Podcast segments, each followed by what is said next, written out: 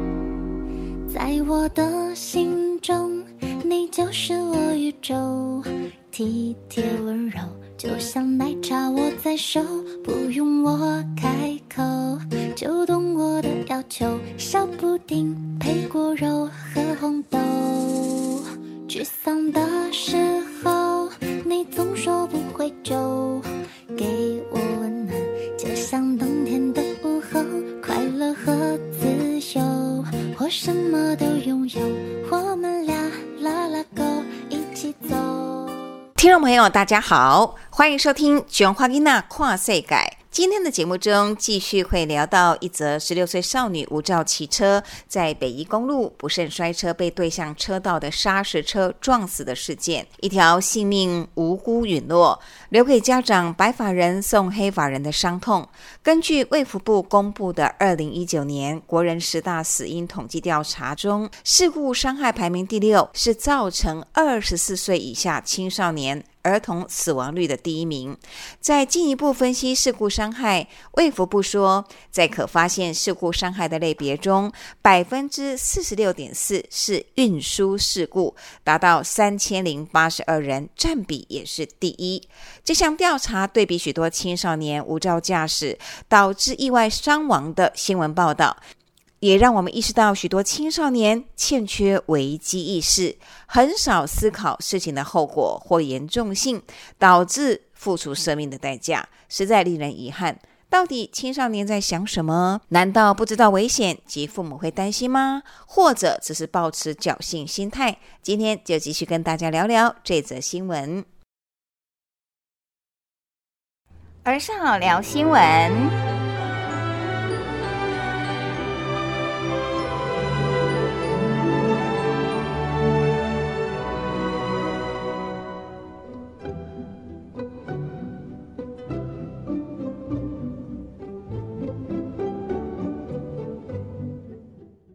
欢迎收听《儿少聊新闻》，我是主持人以哲，我是郭子老师。以哲先跟听众朋友讲一下你今天选的新闻。呃，就是近期发生的十六岁无照妹上北宜遭碾毙，嗯，然后母亲向砂石车的司机还有车主求偿。我知道她这个摩托车好像是借来的，是她男朋友的朋友，对，所以她才会要跟那个车主求偿嘛。然后她男朋友好像非常后悔，就他觉得说不应该借车给她。那你了解，就是很多青少年，就像你说你同学，像这种无照骑车，我不会那么倒霉，我不会那么衰啦，不会被看到，不会被抓，不会被抓到啦。还有，我不会那么倒霉，说我会出事啊，是这样吗？对，就是抱着一个侥幸的心态，侥幸的心态，哦，没错。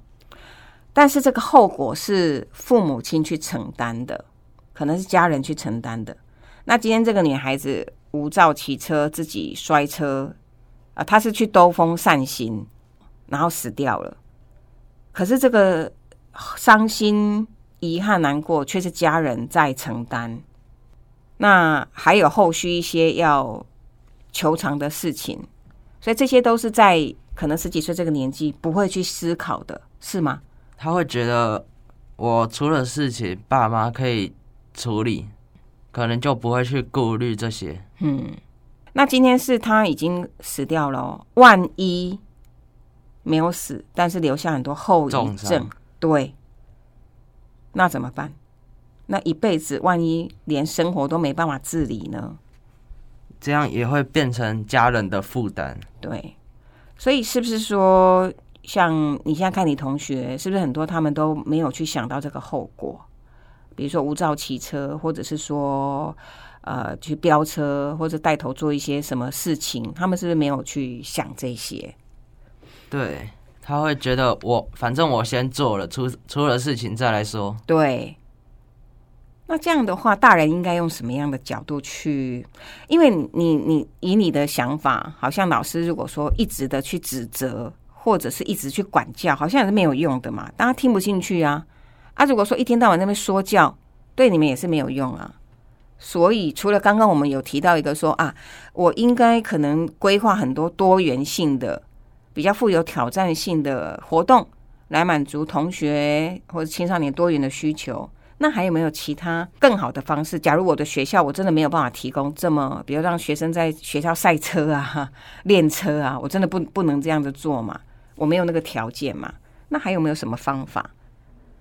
像是可能可以给他一些什么利益之类的啊，嗯，就例如这位同学他很想要这个东西，但是他现在没有经济能力，你可以跟他说，那假如你停止做这件事情，几个月、几个礼拜之后，我就将这个东西送给你。嗯，那就是说准备个诱因啊、让他去达到那个目标啊，就是有点好像就是说鼓励他去努力，而不是一味的是警告他、威胁他，或者是说说教。哦，你的意思是这样子，会更有用用爱感化他。那真的有用吗？就是像我同学的话，也常就是像他，他喜欢交女朋友，他交了女朋友后，他女朋友如果不喜欢他做这件事，他就会少做。哦，有有另外一个方法就是说周遭的同才影响，哦，那也是也很有效哦。像你刚刚讲的，可能他女朋友讲的话，讲一句话，哦，他就听了啊，老师讲十次他都不听，对不对？啊，那你是鼓励每个人都去交女朋友？没有，就是找到自己有兴趣的事，然后去做，就会忘记那些对，就我们刚刚讲的嘛，哦，就提供他一些他有趣、转移注意力。，对对对，有兴趣的活动，或者说找到他找到可以影响这个青少年的人，不管是女朋友、男朋友，或是爸爸妈妈、姑姑、姐姐，或是什么长辈，或是导师，哦，像如果说找身教组长跟你讲，你可能就很能够接受，对不对？对，因为神教组长就平常对我们的话是很和善的，是跟你们关系已经很好，像是朋友一样。对，所以他讲的话你就会听嘛。哦，好，那我们今天呢，虽然是从一则社会新闻开始，但是我觉得也有收获，就表示说要了解青少年有很多管道跟方法啊、去制止所谓我们认为大人认为不当的行为，因为我们大人都看到这个行为可能导致很严重的后果，甚至伤害到他他的生命。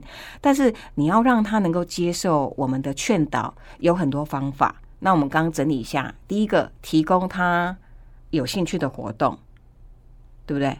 嗯，然后找到他他会去认同的人，对，好，呃呃，愿意接受他建议的人，好，找找找到那个关键的人，然后去跟他劝说，好，然后第三呢，就是用利益去诱惑他，哦，也可以提供一个诱因，哦，奖励的制度，就让他诶慢慢去习惯。对，然后愿意去为了一个目标，然后呃，先暂时去停止这些可能会有伤害的活动，哦，或者对他自己不好的那个活动，这样子，嗯，好啦，那你看到这个新闻会不会很难过？会不会有有感觉什么？就觉得呃，好好的一个人，然后就突然这样离开了。对呀、那问题是你同学有看到这个新闻吗？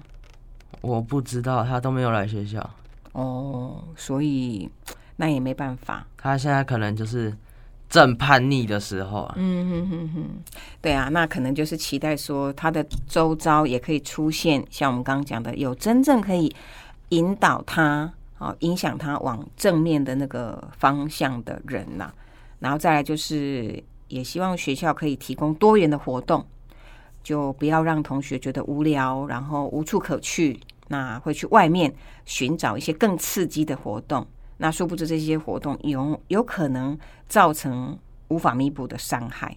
好，今天的单元也提供给大家，好，希望对大家有帮助。感谢各位听众的收听，呃，我是主持人一哲，我们下次见。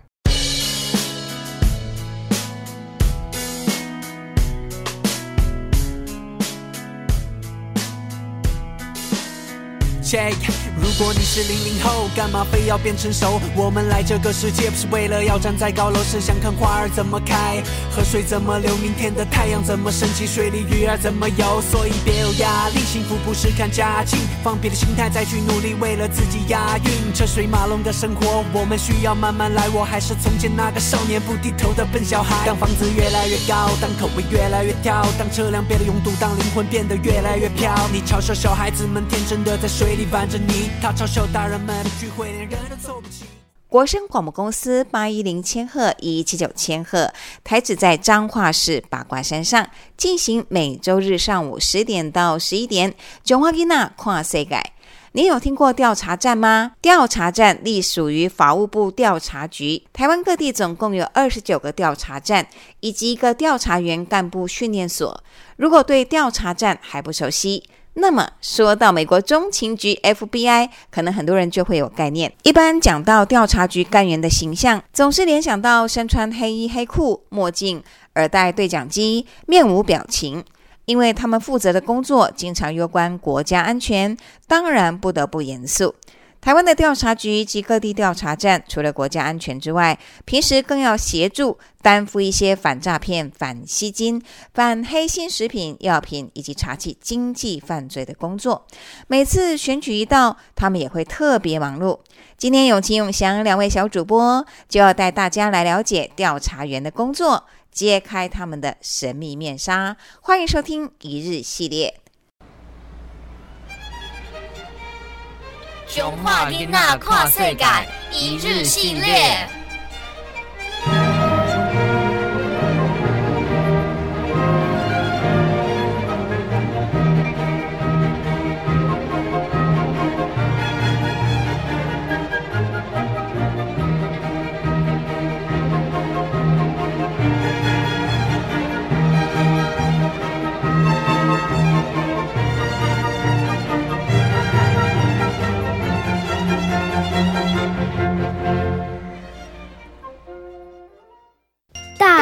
好，我是庄永晴，我是庄永祥，欢迎收听《囧话丽娜跨岁改》。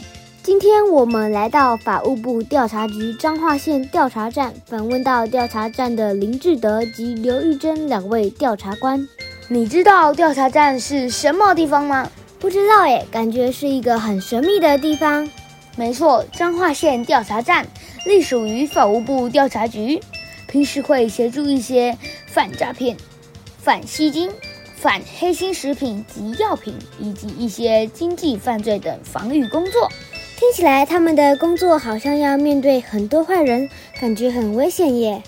对呀，尤其现在选举到了，调查站的叔叔伯伯阿姨也会特别忙碌。讲了这么多，难道我们今天就是要带大家来了解调查站里面调查官的工作吗？没错，我们要解开他们的神秘面纱。好刺激哦！他们的工作会不会像柯南一样啊？到底调查官的工作是一份怎么样的工作呢？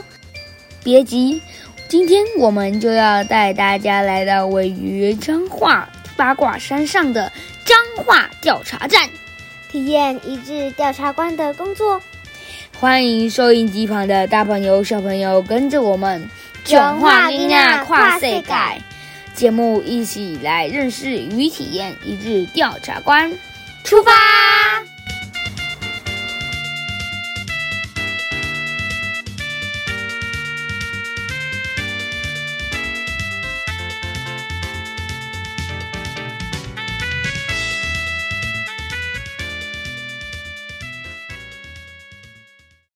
大家好，我们今天来到彰化调查站，访问到调查站的林志德及刘玉珍两位调查官。请问法务部设立调查站的目的为何？调查站的历史沿革。大家好，我是彰化县调查站调查官林志德。呃，我们彰化我们法务部调查局，它设立的目的主要是肩负我们的国家安全，或是维护国家利益，然后从事犯罪调查、直通安全、科技建设，还有平常一些研讨训练。然后这几年开始慢慢越来越重视的是洗钱，还有资恐防治。然后我们生活周边的假讯息查查，这个都是很重要的一一一个核心业务。呃，简单来说，我们可以分成两大块工作，一个就是国家安全的国安，还有一个是犯罪调查，我们外面俗称叫办案。啊，这是我们的一两个。核心业务这两块业务也不是说彼此分立，我们是相辅相成。呃，其实关于调查局的成立目的这个问题，可能这样子讲还是很抽象。让我们继续问讨论下去，你就会更更了解我们到底是在做什么事情。然后关于您你刚才说的历史严格部分，呃，我们局算是很有历史的，我们前身是。成立在民国十七年，然后在民国三十八年的时候改制为内政部调查局，后来四十五年的时候又改隶属为司法行政部，然后民国六十九年我们改制为现在的法务部调查局。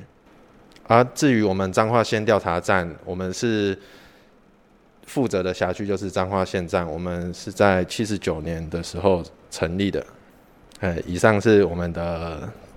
成立目的还有历史严格，我们是七十九年搬到这里，刚才讲太快。我们现在这里是八卦山上。法务部调查站对于一般人而言是很陌生的地方，请问调查站大概是哪些单位？平时又负责哪些工作呢？哦，这是我们的有哪些单位嘛？我们主要依据法务部组织法所规定成立的。呃，我们在中央，也就是在我们分为有中央还有地方，就地方就是所谓的各县市，然后在中央我们称为我们的调查局局本部，而我们局本部里面又设了很多各种业务的下设单位，有一些是像是廉政处，或是经济犯罪防治处、毒品防治处，或是国家安全维护出这些各类各专业业务的一个管理中心，这样子讲可能比较好理解。然后我们在全台各县市都分别设有，像是如果是六都六个都市里面，我们称为处，就会有调查处。然后我们在其他县市就称为站，像我们彰化县调调查站就称为站部这样子。然后另外在我们一些特别专业的部分，会交由一个自己的。部门来处理，例如有国安站，就专门负责国家安全；还有治安站，就负责现在很流行的资讯安全工作等等。然后我们在境外，也就是在国外的话，我们也是会有设立外派机构，呃，负责联系一些海外司法互助等等。所以，我们下面的各组织其实是非常紧密的。呃，我们是遍遍布各地，然后我们的负责工作的话，我们自己内部会称为业务执掌，就是我们的法定职权要处处理哪些工作。那这一样，我们刚才提到，我们本局有两大业务，呃，一个是国家安全，一个是犯罪调查，就是所俗称的办案。在国家安全上面的话，我们核心包括了防治渗透，就是避免我们海外有些人想要。潜伏在我们台湾做一些伤害我们国家利益的事情，然后还有反恐怖行动，看有没有一些恐怖分子做一样会伤害到我们国家利益的行为，还有反武器扩散，例如如果美国禁止了我们哪些东西不能卖给特定国家，那我们就要看看有哪些公司或是哪些有哪些人在做这些偷偷的运送东西。然后在我们犯罪上面的话，我们呃有廉政，廉政就是查查一些贪污事件，然后还有经济犯罪，然后毒品防治、洗钱防治，还有现在越来越多的电脑犯罪，这是我们的负责工作。听起来可能很复杂啊，没错，我们的我们就是无所不包的，诶，维护着我们的台湾的一些司法正义。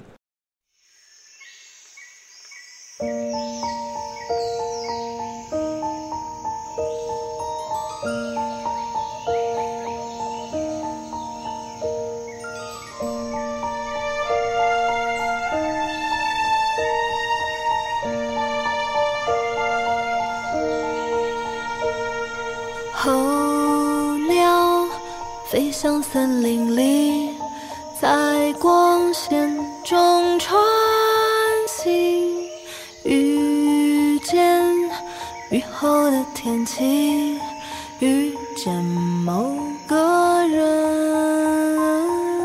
偶然的回忆，然后孤单世界都变轻。脑海里的声音，怎么会必然被治愈？请问林志德调查官，哪些调查事项与民众息息相关？还有哪些有关调查站的资讯是我们小朋友可以了解的呢？我们其实所有的工作都是和民众息息相关。简单来说，就是像从我们人民直接相关的黑心食品，或是我们常用的 Line 或是脸书上面，我们看到很多人转贴，但是它可能是一个不实讯息，它会伤害到我们很多很多一些社会的利益，然后。一直到我们离我们身边比较远的科技科技业一些被挖角窃密，这些都是我们的工作啊，也是和民众息息相关。因为只要这些事情存在，它就一直侵害着我们台湾的根本。呃，至于你小朋友可以了解的话。如果想认识的话，我们刚好我们局在今年有推出微电影，您可可以上网到 YouTube 搜寻国安微电影，上面有八部，大概一部十分钟，它分别有各个主题，就像我刚才提的有假讯息或是国家安全、反武器扩散这些的主题，可以透过看电影方式来认识。然后在我们今年下半年也推出了动画，它可以我们可以搜寻台湾霸，然后国安系列动画。这些都可以让你们从一个可爱动画，从一个简单生动的方式来了解我们的工作。假如法院的工作是审判，警察的工作是由抓坏人，那么调查站的调查官角色以及任务又是什么？呃，其实，在我们和警察某种程度是工作上是有职权上是有类似的，在刑事诉讼法呃上面有规定，像调查官在我们在执行犯罪调查任务的时候，也就是办案的时候，我们其实是视同为司法警察，就是在法律上专业，我们叫做司司法警察。如果是在整个司法链的分布上，像法院可能负责审判，然后警察你们一一般人会觉得是做逮逮捕坏人，其实我们也是在抓坏人，只是我们做的方向比较不一样。就像刚才讲到的毒品或者经济犯罪，这是我们。和警察一样都有在做，只是我们各自有各自的锁定的一一个目标范围这样。然后我们局在这个司法工作里面有个很大的特色，就是除了刚才办案，我们还有一个叫做据点工作，也就是维持国家安全。啊，这这是我们最大的特色啦，所以在司法链的分工上，我觉得这值得一提。我们会在各个辖区会有专责的同仁，然后我们也会称为小小调查局，他会负责整个辖区内。例如，您是住在彰化市，或是住在南呃住在南部南南边一点的园园林，我们都会有特定的同仁负责然后做一个沟通联系的角色。听起来调查官的责任重大，可以请您分享一下调查官是如何训练及养成的吗？我们的训练和养成其实有一个先决条件，就是我们有学历、年龄还有体检这方面的限制。就是在报考上，这个可能可以可以上网查一下。然后在年龄，我们是十八到三十岁才能够报考。然后体检在考试，你要去通过一系列的体能检查、体格检查，这样子才能。因为我们的工作任务特殊性，所以必须要符合相关标准。然后我们在训练及养成上，我们大家是来自于。各种背景，我们所学专长都不同，但是我们考进来以后，我们会在我们所谓的干部训练所，啊，我们有名字叫做“展报山庄”，就是一展报复的展报。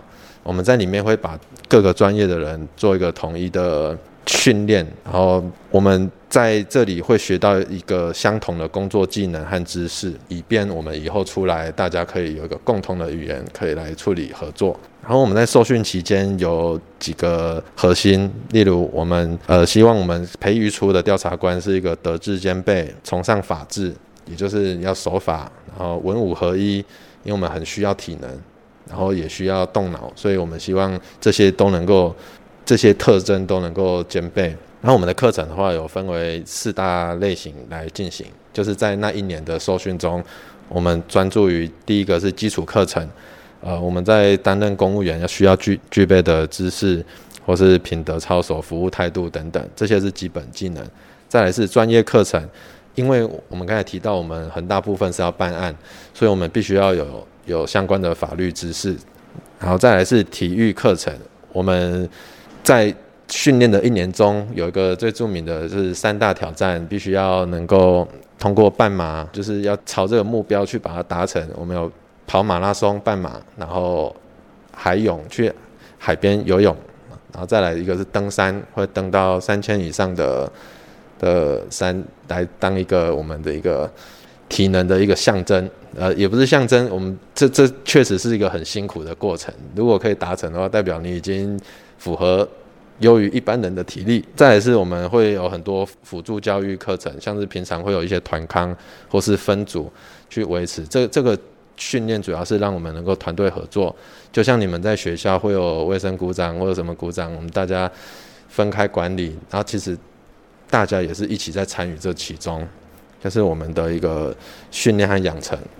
然后在学校，在我们所谓的展报山庄受训完以后出来分发，其实要面对的是终身学习，呃，因为我们面对的虽然我们学的东西是死的，像是法律知识或是我们要办办公的。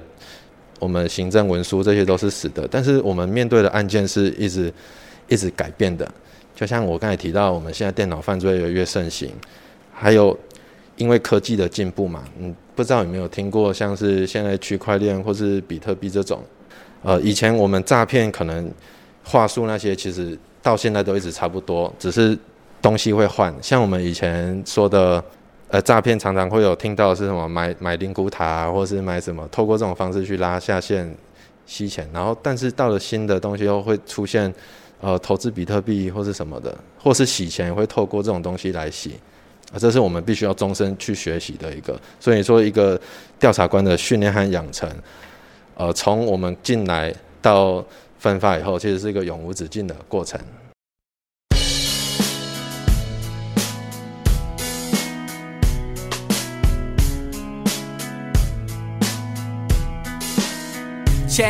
如果你是零零后，干嘛非要变成熟？我们来这个世界不是为了要站在高楼，是想看花儿怎么开，河水怎么流，明天的太阳怎么升起，水里鱼儿怎么游。所以别有压力，幸福不是看家境，放平的心态再去努力，为了自己押韵。车水马龙的生活，我们需要慢慢来。我还是从前那个少年不低头的笨小孩。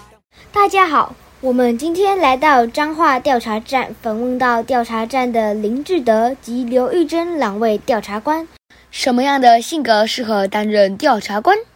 调查官的工作最困难的部分是什么呢？呃，因为我们的工作刚才提到，我们除了办案以外，我们还要在地各地方都会设立据点嘛，所以我们工作其实是不管是对内对外，都要大量的和人家沟通和接触。其实我们团队就是最重视的就是一个沟通的一一个，我们必须要能够有沟通能力，才能够胜任这一份工作。然后除了沟通以外，我们还要守法，因为我们有相关的权利。我们因为担任这个工作，我们会得到相应的权利去查查案子，但是你必须要守法守纪。然后再来是团队合作，这也是很重要的一个一个我们的特征。你必须要能够跟人家一起做一件事，因为我们的事情，呃，讲举例的话，就像我们办案，你看到从电视上看到我们，可能都是一大群人到了现场或什么，其实这个不是一个人可以做的，所以我们需要有一个团队合作能力。然后你说工作最困难的部分的话，啊，我应该说是挖掘。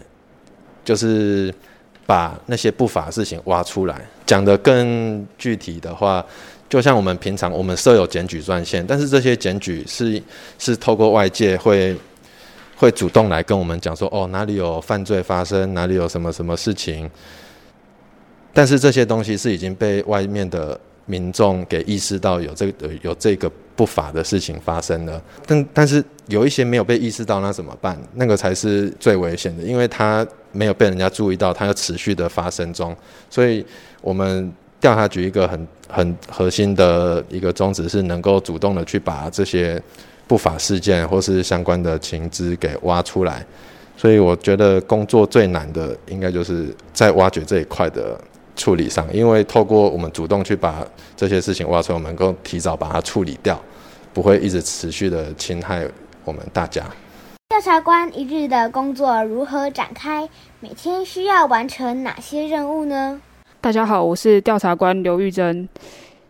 我想调查官一日的工作应该是从规划开始吧，因为就像前面志德志德所说，我们的业务很很繁杂，要处理各项工作，有时候也常常会遇到上级长官紧急交办的事项。在这种情况下，要如何顺利的完成任务，就必须要依照事情。的轻重缓急来安排工作的顺序，事先要做好规划，才能更有效率的运用时间。至于每天需要完成哪一些任务，我认为这没有一定的答案，因为调查官的工作很多样，每天会遇到的情况跟任务都不太一样。就像我前面所说的事情都有轻重缓急，是要依照时效性，有时效性的事情就必须要先想办法尽力的去完成。再来就是因为现在。犯罪的太样，还有时代资讯的变迁实在是太快了，所以每天还是要尽量那个找时间看能不能吸吸取新的资讯，然后与时俱进，这样才有办法就是完成越来越不一样的调查工作。这样，调查官也有枪吗？也可以像警察一样出动抓坏人吗？有专属调查的车辆吗？平时会需要用哪些设备呢？其实我们调查官是有配枪的，但是也是可以像嗯有配枪，也可以像警察一样出动抓坏人。但基本上我们是依照勤务危险性的高低来决定是否配枪来出勤。像是毒品案件执行的时候，那种通常对象都是不配合的几率都会比较高，或是对象。也可能有携带枪械或是其他危险物品的可能性，现场紧紧会发生的紧急突发状况也会比较多，所以我们就会请同仁要配枪出勤，这样一来是可以维护我们同仁的安全，二来就是对于案件的执行也比较顺利。再就是速摊案件或是经济犯罪这这类的案件啊，危险性相对就会比较低。就配枪出勤的几率也会比较低，但实际情况还是会依照勤务的危险性来判断，就是看我们要执行的对象是不是有一些就是重大的前科案件，来决定我们是否要配枪出勤。我我们是有公务车可以供我们调查的时候使用，然后公务车上面会有无线电系统，就是方便我们在出任务的时候沟通。比较及时，虽然现在手机电话很方便，但有一些资讯可能是比较机敏的部分，就需要用到无线电来沟通协调。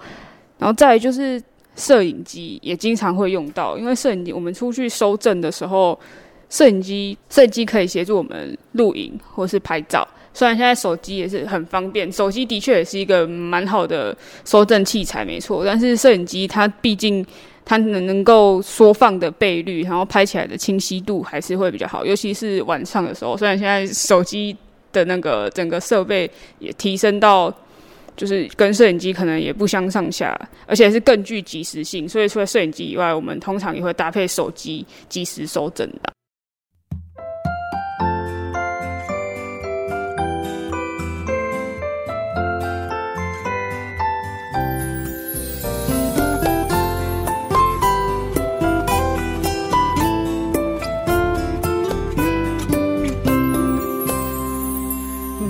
双手插口袋，一脸无奈，独自在路边一个人发呆。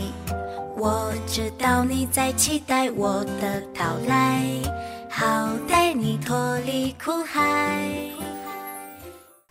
国声广播公司八一零千赫一七九千赫台址在彰化市八卦山上，进行每周日上午十点到十一点。卷花吉娜跨世改。今天在聊新闻的单元中提到，道路车祸等意外伤害事故占了二十四岁以下青少年儿童的死亡率中的第一名。也从访谈当中了解到，很多青少年的确抱着反正不一定会这么倒霉的心态，导致做出许多冲动的决定。殊不知，每一个冲动错误的决定背后，轻则可能受到伤害，重则可能连小命都不保。提醒家长，平时一定要用心陪伴，注意家中孩子在青少年阶段身心的变化，也要观察他们平时的交友情形。冲动一时，后悔一世，要避免伤痛欲绝，就只有尽早防范。下周还有更精彩的聊新闻单元，以及一日调查官系列，一起深入了解调查员的工作。节目接近尾声，如果觉得丰富精彩，记得每周锁定《九花吉娜跨世改》，会在国声电台 AM 八一零一七九千赫频率及 Parkes 频道同步播出。再次感谢文化部影视及流行音乐产业局的补助。下周还有更精彩的节目及单元，记得一定要收听哦。下次见，拜拜。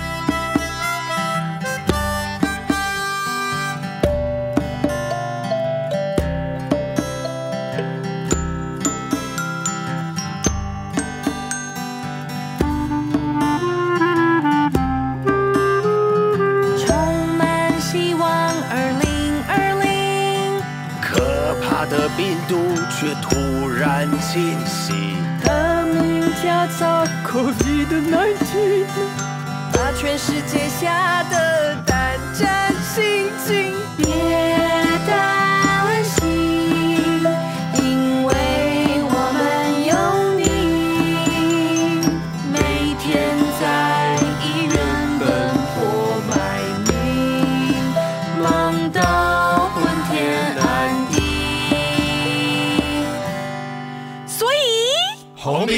小手协会。有一首歌